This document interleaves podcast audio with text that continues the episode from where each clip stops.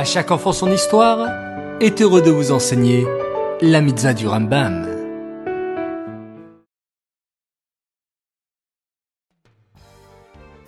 Bokertov les enfants, alors vous êtes en pleine forme pour étudier les mitzvot du Rambam ce matin? Bao Hashem. Aujourd'hui, nous sommes le 21 Iyar et nous avons deux mitzvot. Tout d'abord, la mitzvah positive numéro 199 ordonne de rendre un gage à son propriétaire juif à chaque fois que celui-ci en aura besoin.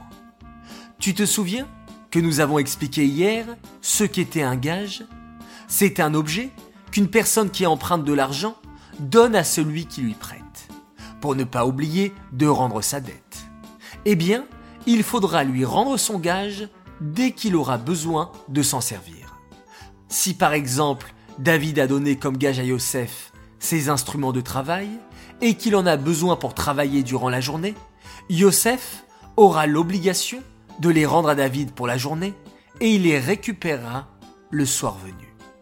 Si au contraire, David a donné comme gage une couverture et qu'il en a besoin la nuit pour dormir, Yosef devra lui rendre son gage le soir et le récupérer le matin quand David n'en aura plus besoin.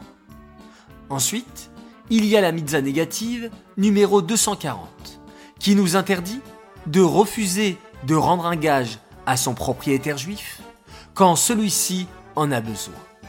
Par exemple, Yosef n'aura pas le droit de refuser que David récupère ses instruments de travail dès qu'il en aura besoin.